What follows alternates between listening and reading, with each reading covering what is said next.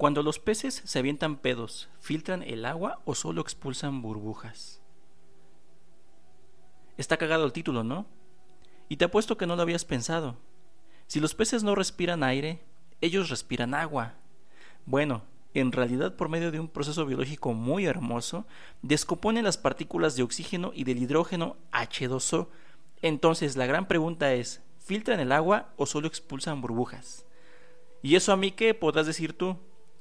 La intención de esta metáfora es para ingresar a tu inconsciente y ponerte a pensar. Entonces dime, ¿qué procesos haces tú para expulsar tus pedos? ¿Y qué arrojas? ¿Mierda o solo aire?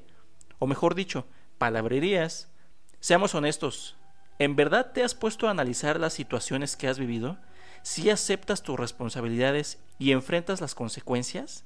¿De verdad estás dispuesta o dispuesto a experimentar las dolencias, las irritabilidades, las neurosis y esos ataques de ansiedad que de vez en cuando se manifiestan?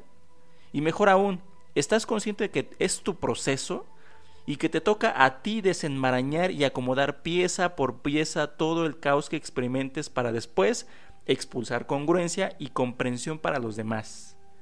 Ojo, Aquí no estoy diciendo que justifiques los actos ajenos ni los propios, sino que comprendas qué pedo contigo, aunque asegures que te hicieron enojar, aunque asegures que la culpa no fue tuya, sino del otro, y que tú eres la víctima, dime, ¿te sientes capaz de hacerte responsable de todo esto?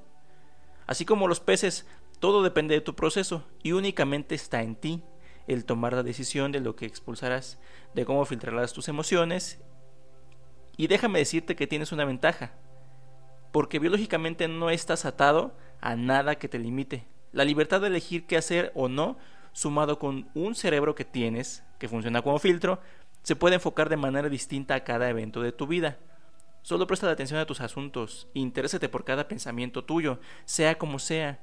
Permítete estar contigo mismo, contigo misma.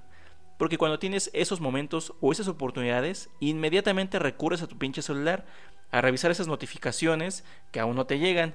Y chingo a mi madre si no hasta sientes el celular que vibra cuando ni siquiera te llega nada y ni siquiera lo tienes contigo. No escapes de esa oportunidad que tienes contigo.